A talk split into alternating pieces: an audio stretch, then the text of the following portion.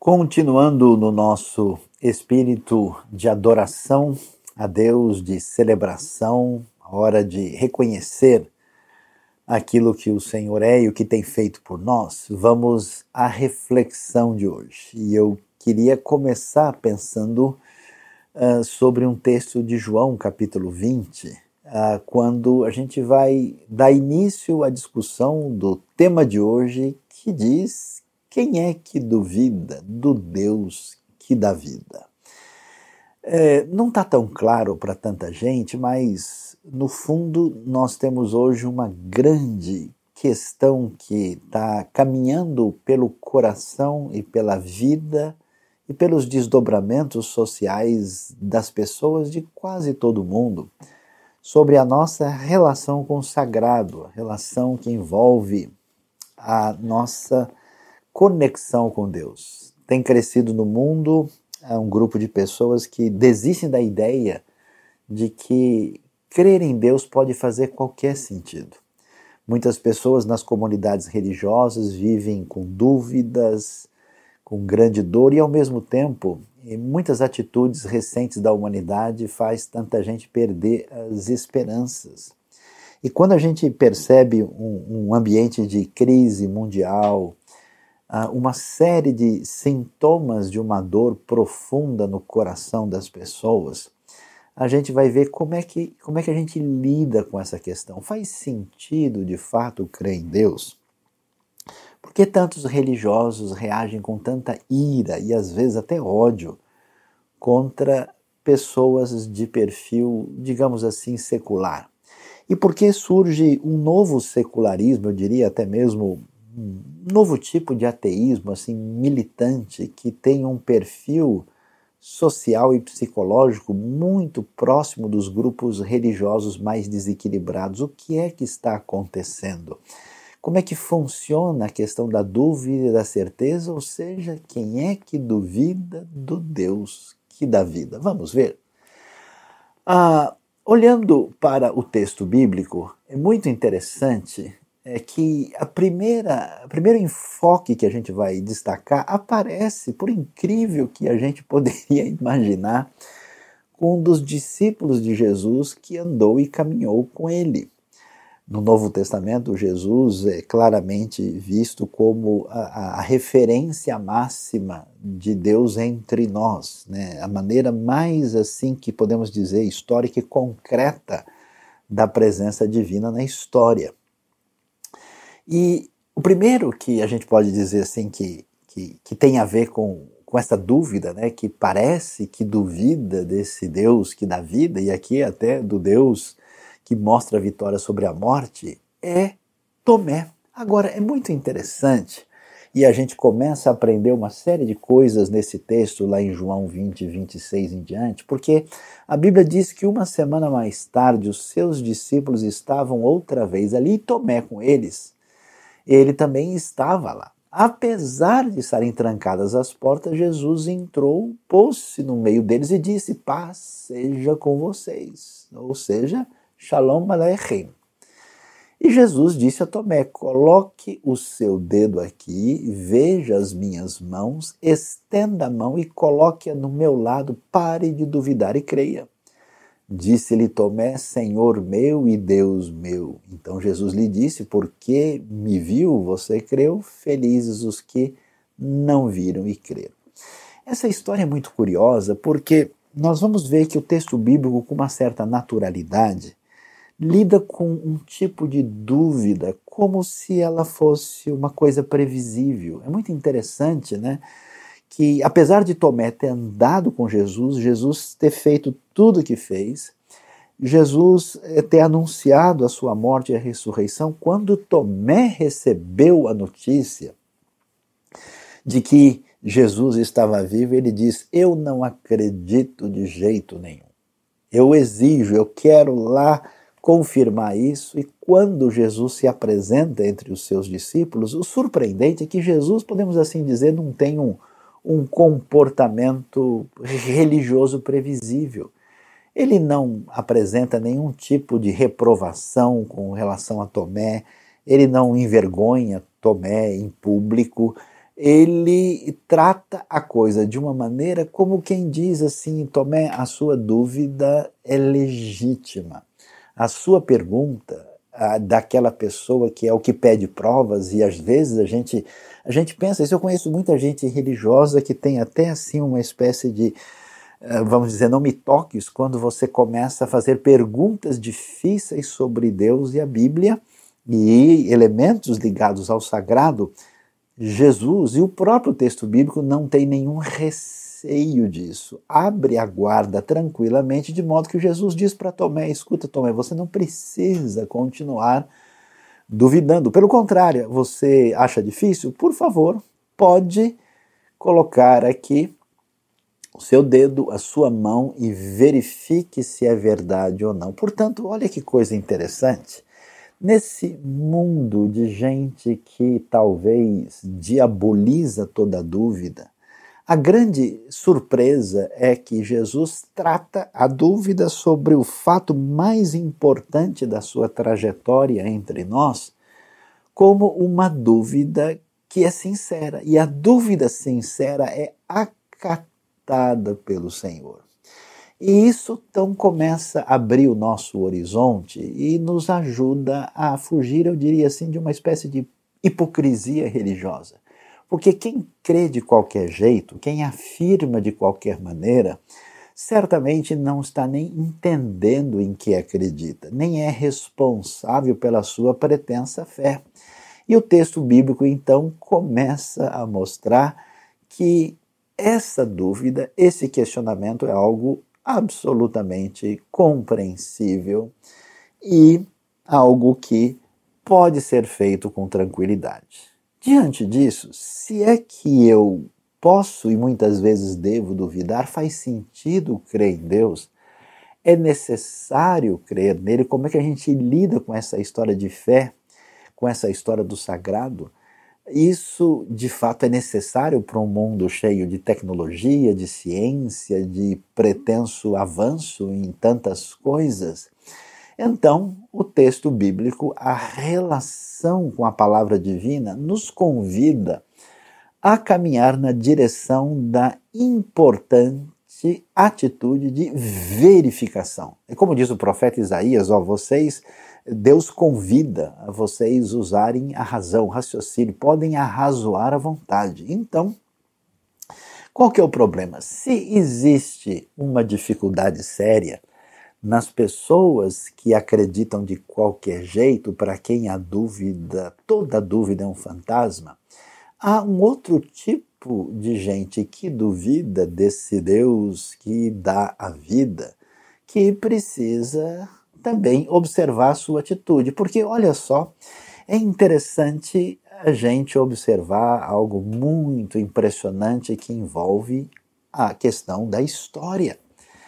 O texto de Êxodo 14, 30, 31 diz: Naquele dia o Senhor salvou Israel das mãos dos egípcios e os israelitas viram os egípcios mortos na praia. Israel viu o grande poder do Senhor contra os egípcios, atenção, temeu ao Senhor, e o texto é forte aqui, pôs nele a sua confiança, como também em Moisés, seu servo.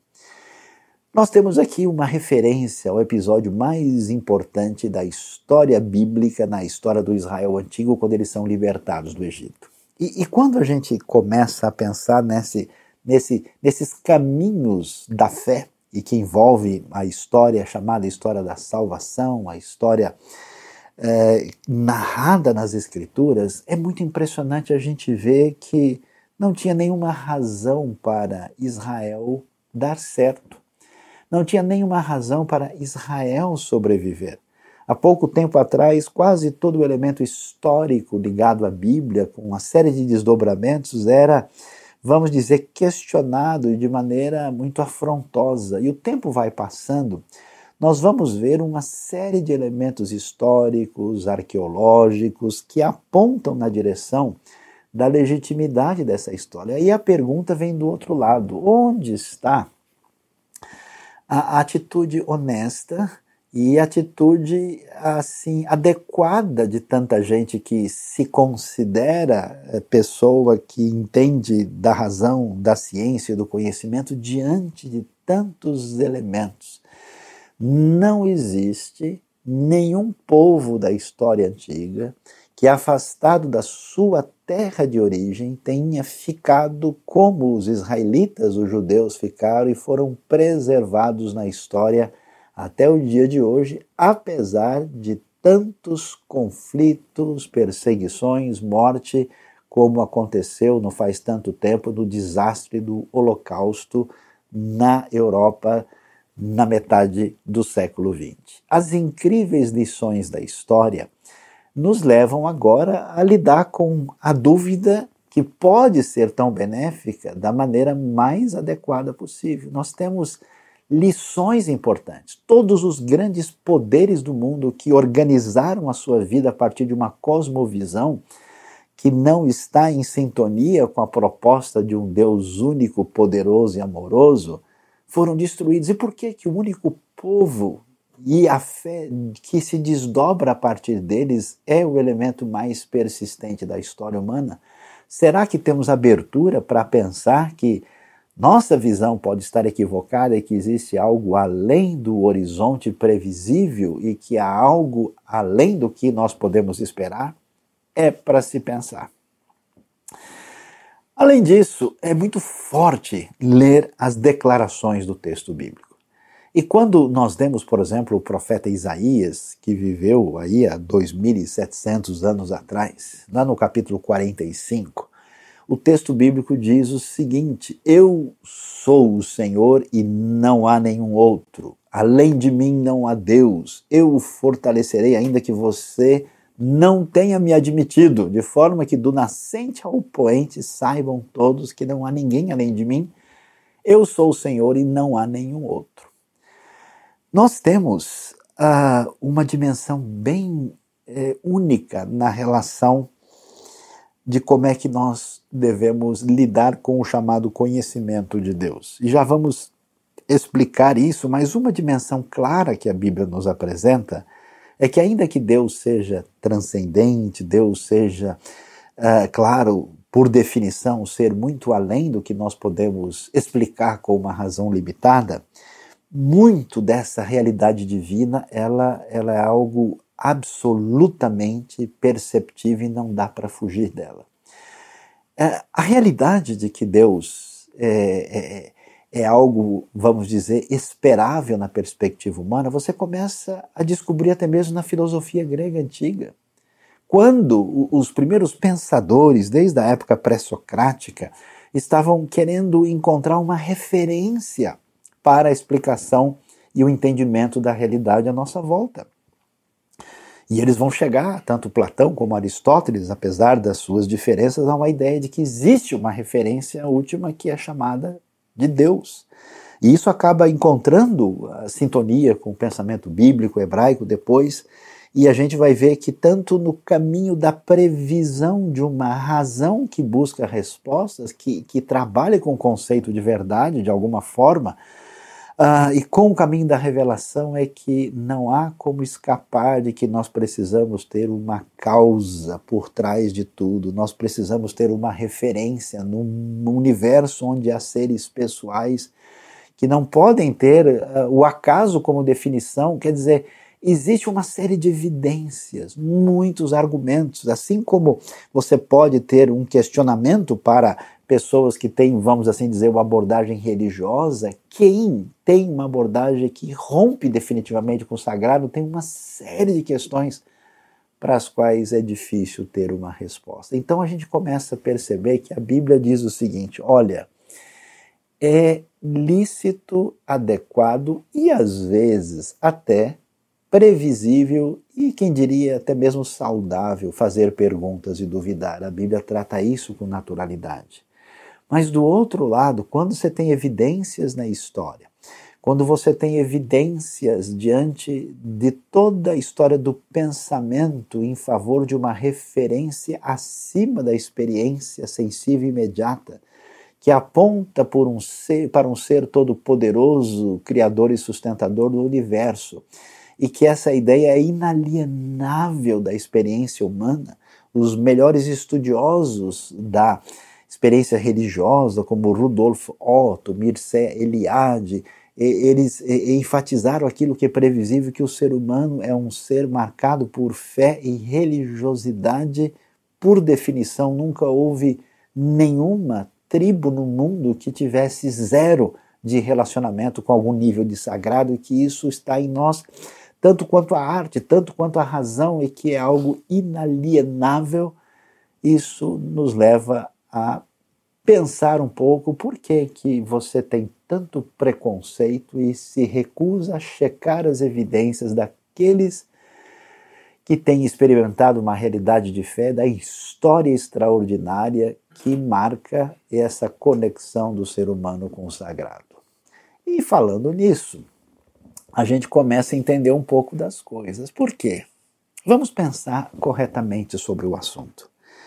Por que, que a gente não pode simplesmente, né? Porque a grande discussão, e eu concordo com essa pergunta que tanta gente coloca, por que, que Deus, que é tão poderoso, forte e tudo, não se revela de vez? Por que, que ele tem que brincar de esconde-esconde com a gente?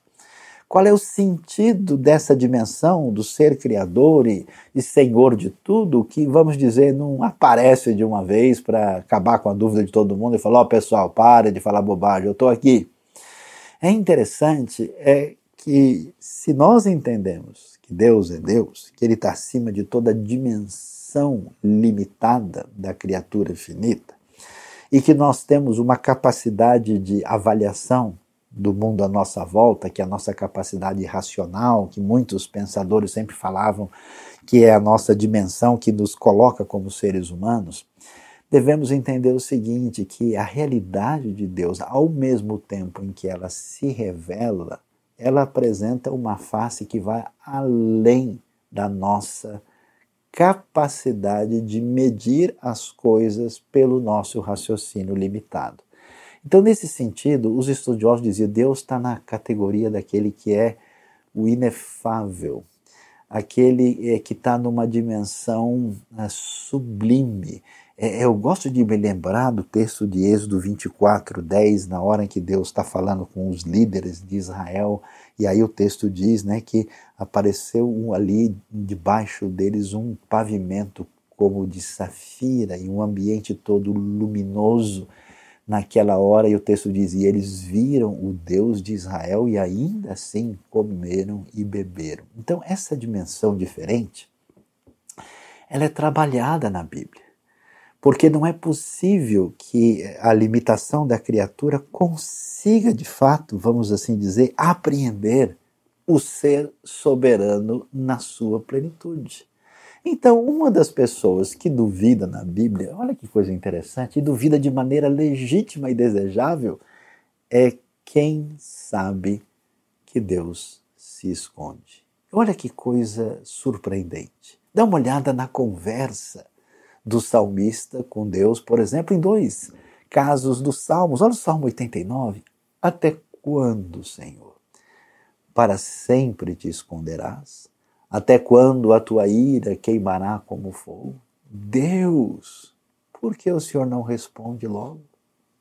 Salmo 77 diz: Esqueceu-se Deus de ser misericordioso, em sua ira refreou sua compaixão.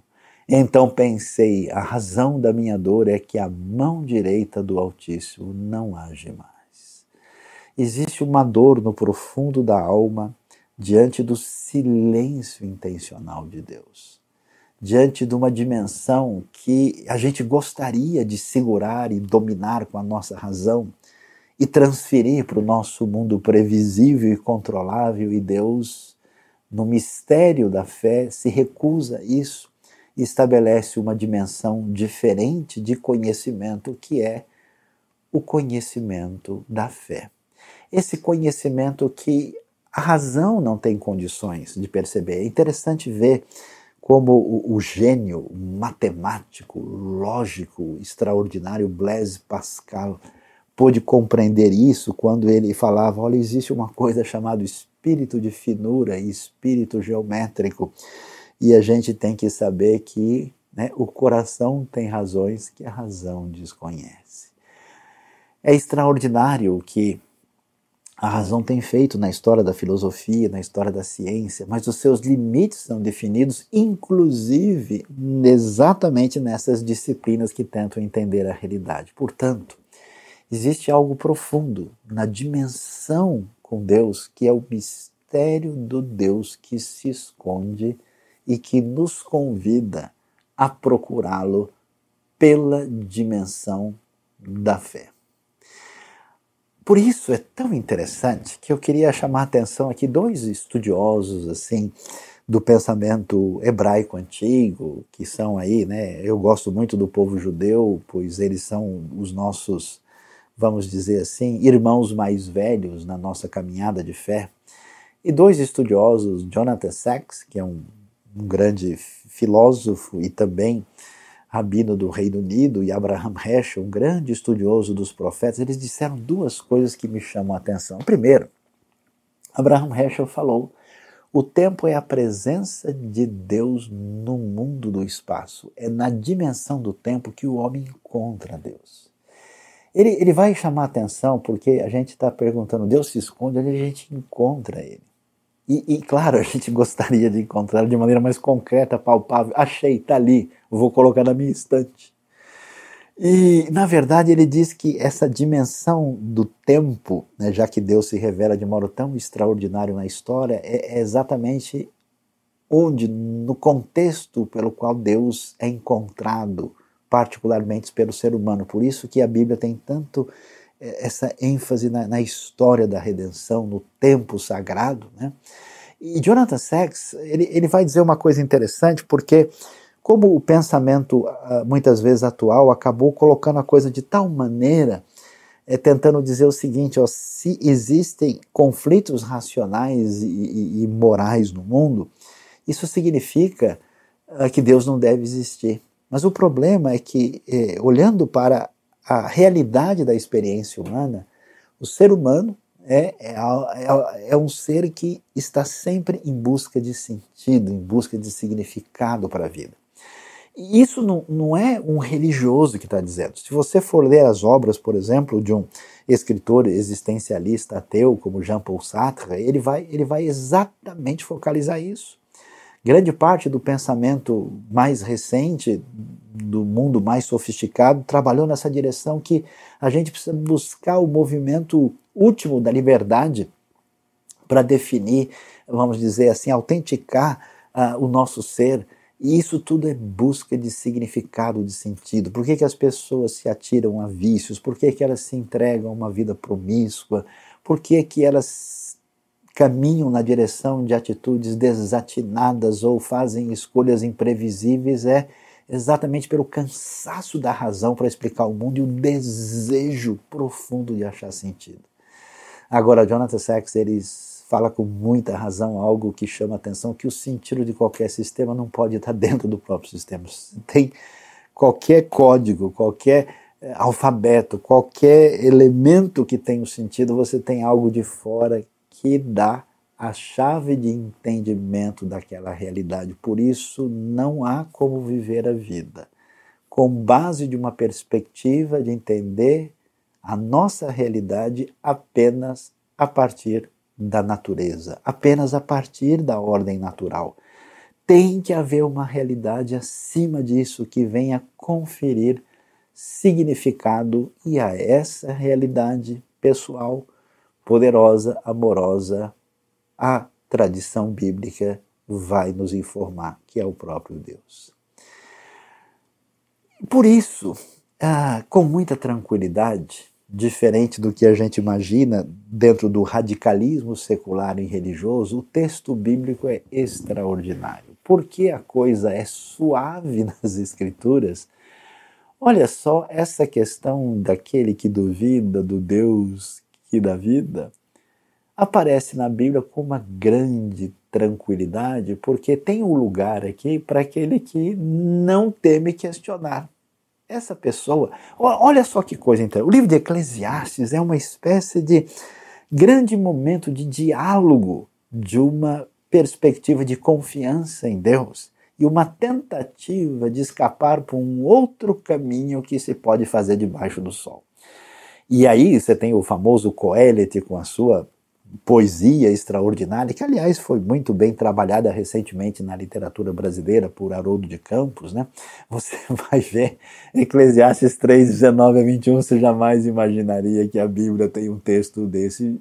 Fala a verdade, confia para mim, ou será que eu devo duvidar de você? Olha lá, o destino do homem é o mesmo do animal. O mesmo destino os aguarda. Assim como morre um, também morre o outro. Todos têm o mesmo fôlego de vida. O homem não tem vantagem alguma sobre o animal. Nada faz sentido. Todos vão para o mesmo lugar. Vieram todos do pó e ao pó todos retornarão. Quem pode dizer se o fôlego do homem sobe às alturas e se o fôlego do animal desce para a terra? Interessante.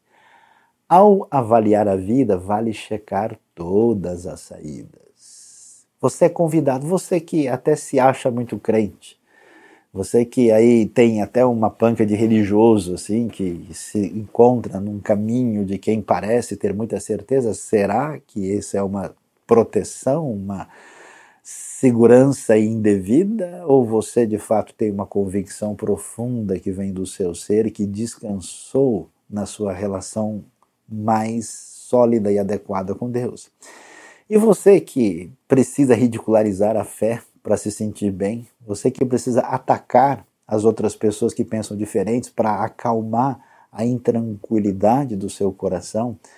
Será que esse é caminho é adequado? Interessante que o Eclesiastes lida com a maior naturalidade. Claro que essa declaração do capítulo 3 não é definitiva, você vai ver a conclusão dele no capítulo 12 sobre a importância de temer a Deus e submeter-se às suas diretrizes, mas ele com honestidade levanta as outras hipóteses que devem ser consideradas, definindo aqui a importância da liberdade de pensamento, que é aliada de uma segurança de coração e de fé absolutamente extraordinária.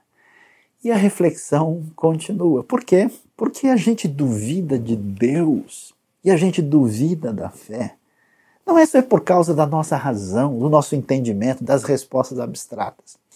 O que pega mais, vamos falar a verdade, é quando a coisa dá ruim, é quando machuca, é quando atinge a gente lá dentro. E um do, dos grupos de pessoas que aparecem na Bíblia que entram nessa santa briga com Deus, nessa discussão acalorada, eu diria, em casa, é aquele que duvida, às vezes, do Deus que dá vida, que questiona a própria injustiça. Quer ver o caso? Nosso querido profeta Jeremias, capítulo 12, verso 1 e 2, que coisa impressionante.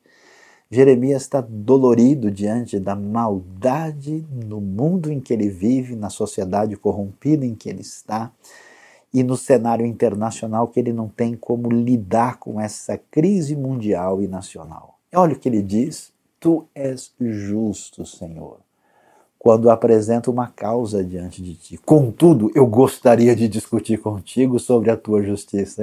É muito legal ver um negócio desse. Eu achei impressionante a transparência, a honestidade dessas pessoas das Escrituras em contraste com a religiosidade cadavérica, sem vida e transparência que a gente encontra em tantos ambientes hoje. Eu gostaria de discutir contigo sobre a tua justiça. Por que o caminho dos ímpios prospera, Deus? Por que todos os traidores vivem sem problemas?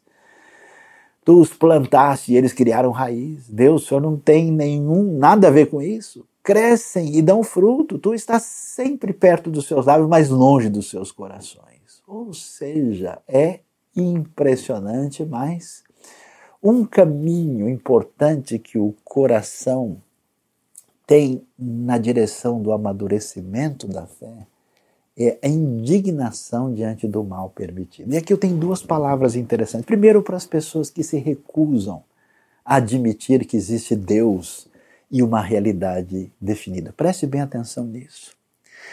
Quando a gente tira Deus do cenário, saiba que é impossível ficar sem qualquer outra referência. Até na história de Israel você vai ver, por exemplo, que quando eles desistem de Deus, Eles não têm como ficar no vazio. Logo, eles vão substituí-lo pelos balins, pelos cultos pagãos. Ninguém sobrevive no vazio.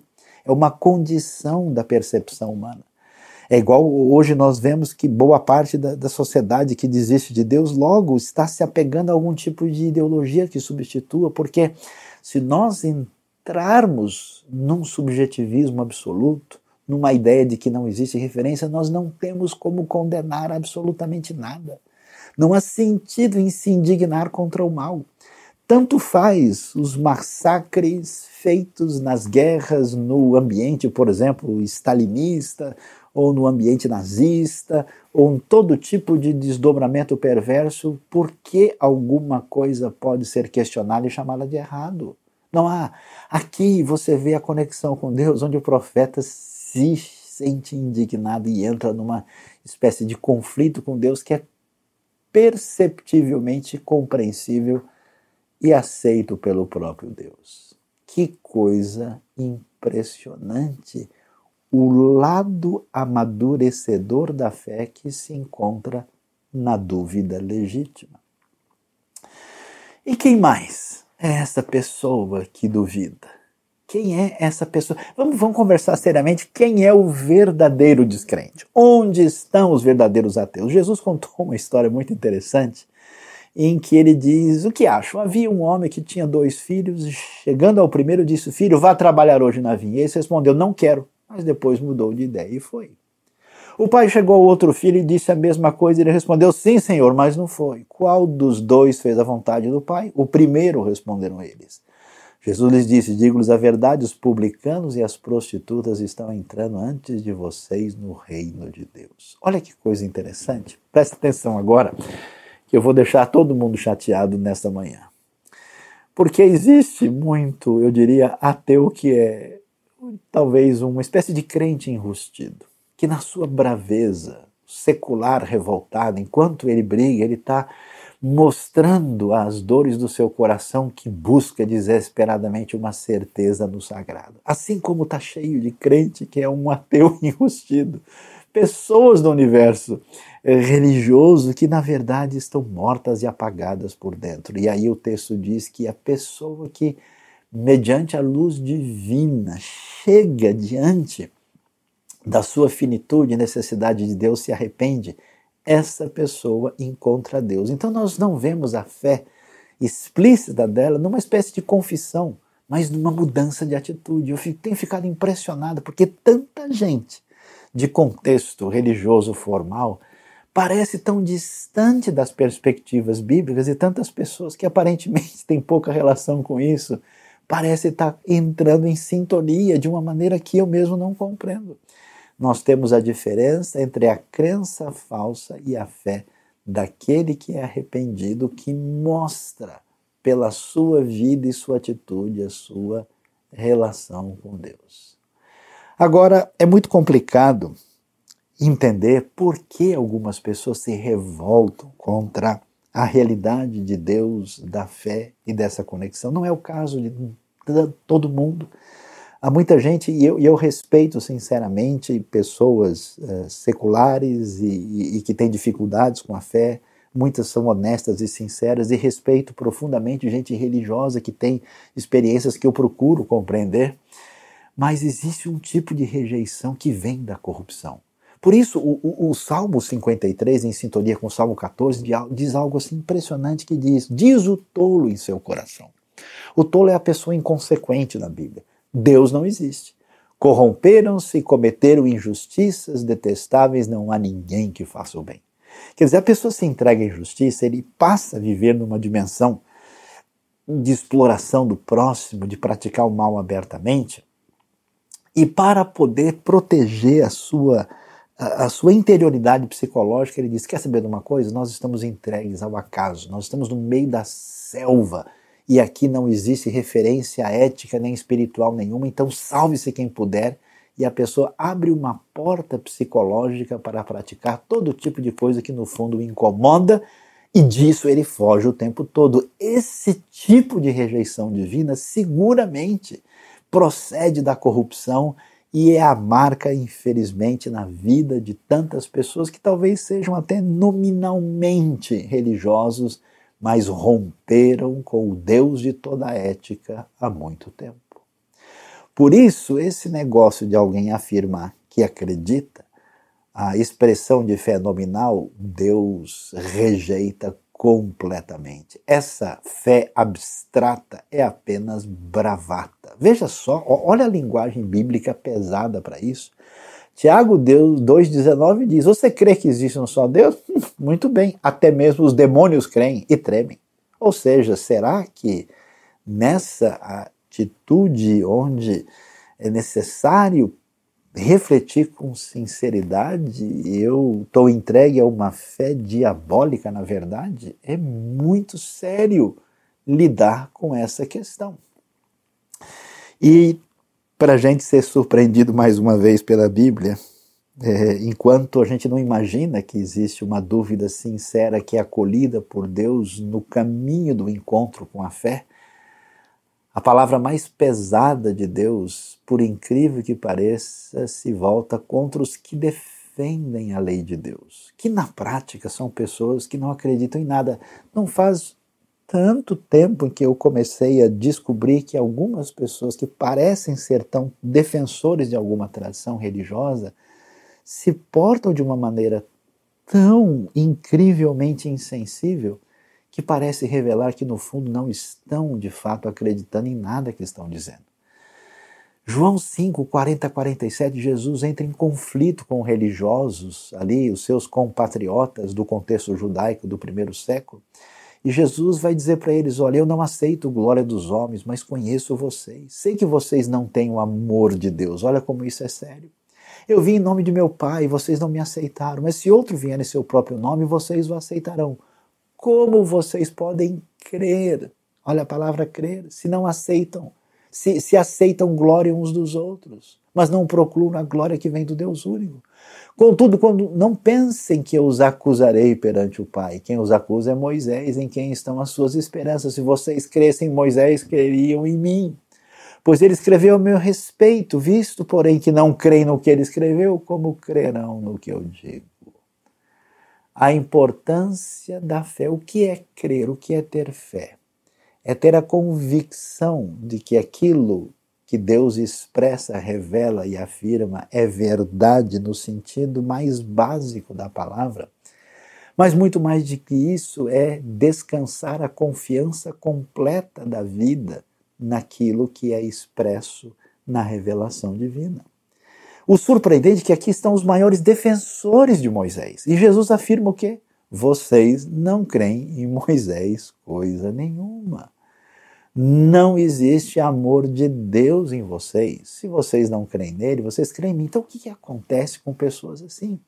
Elas apenas, em busca de glória, de poder, entendem que a religião é arma de manipulação para chegar a um outro lugar que elas desejam com o coração seco e com os olhos absolutamente sem qualquer percepção de profundo amor e sentimento, elas simplesmente manipulam o sagrado pelos seus próprios interesses, não acreditam em coisa alguma, apesar de serem aparentes defensores da lei de Deus. Ah, que Deus nos ajude a não entrar por esse caminho, porque é aí quando a gente descobre que a revelação extraordinária de Deus e da fé, do amor incondicional é atravancada, ela é encarcerada quando a religião mata a fé e é algo que pode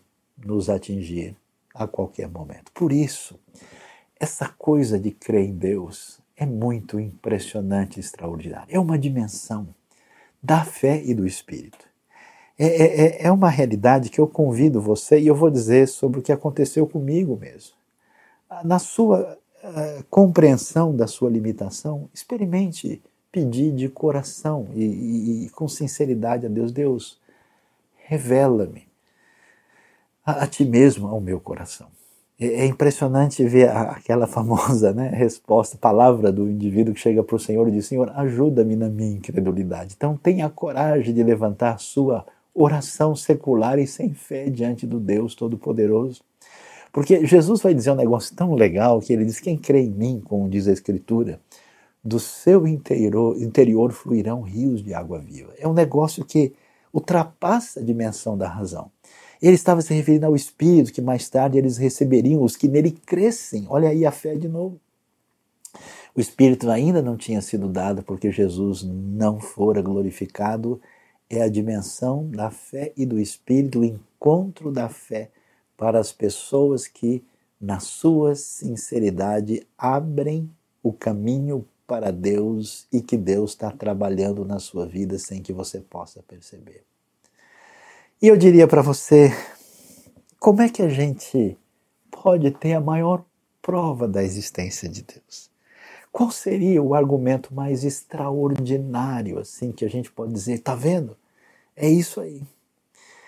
É interessante que a gente vai descobrindo que do lado dos religiosos e dos não religiosos, tudo que existe na nossa vida é uma espécie de defesa do coração que na nossa insinceridade, hipocrisia religiosa ou secular, a gente fecha para permanecer nas nossas próprias convicções limitadas e às vezes egocêntricas e maldosas. Mas quando uma pessoa encontra essa, essa realidade de Deus, essa coisa muito louca que envolve um amor incondicional extraordinário que o texto bíblico chama de graça divina, acontece algo tão diferente. E aí eu vou dizer para você por que o texto bíblico e por que a pessoa de Jesus, que vai dizer para todo mundo: quem me vê, vê o Pai. É quando a gente vê que no momento em que a maior covardia, maldade que se apresenta contra o próprio Senhor quando eles chegaram ao lugar chamado caveira Ali o crucificaram com os criminosos, um à sua direita e outro à esquerda. E nesse momento, Jesus diz: Pai, perdoa-lhes, pois não sabem o que estão fazendo. Então eles dividiram as roupas dele, tirando sortes. Jesus é a pessoa mais aprovada da história humana. Não somente pelos seus milagres ou as suas palavras, ou aquilo que ele disse que nunca jamais será esquecido, mas pelo seu caráter absolutamente inquestionável, como nenhum líder religioso da história jamais teve. E a coisa mais impressionante é isso que não tem lógica para mim, nem para você, nem para ninguém. Que a maior prova de que Deus, que é o criador do universo, que cujo movimento deu origem a tudo, que resolveu soberanamente criar tudo que existe, inclusive os seres humanos, e os convidou para serem participantes nessa criação maravilhosa. Esse Deus que é alteridade, esse Deus que é altruísmo, esse Deus que é amor, quando ele invade a nossa vida, quando a gente entende no espírito a obra do Calvário, a gente vai descobrir o que significa a vitória sobre o mal e sobre a dor sobre a dor por causa do amor e do perdão que nós vemos em Cristo Jesus, nosso Senhor. Por isso a fé, o encontro com Deus, essa coisa tão sublime e estranha, tão segura e ao mesmo tempo que estremece no nosso coração. Quando a gente encontra o Deus que se esconde, o Deus que nos dá segurança, é quando o provável se torna certeza. E quando somos invadidos por essa graça, é quando o amor vence o ódio e vence a dor. Esse é o caminho da fé. Que Deus nos abençoe nesta manhã. Acompanhe os podcasts da IBNU em sua plataforma favorita. Não se esqueça também de nos seguir no Instagram, Facebook e YouTube.